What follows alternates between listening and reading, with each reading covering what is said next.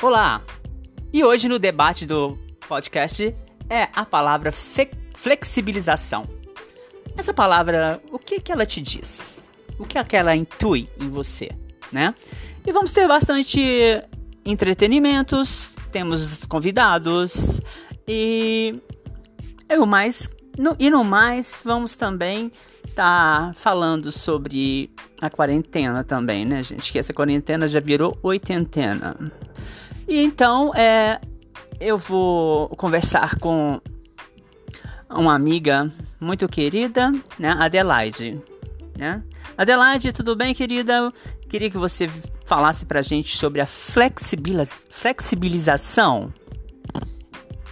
Oi, gente. Olá. Meu nome é Adelaide.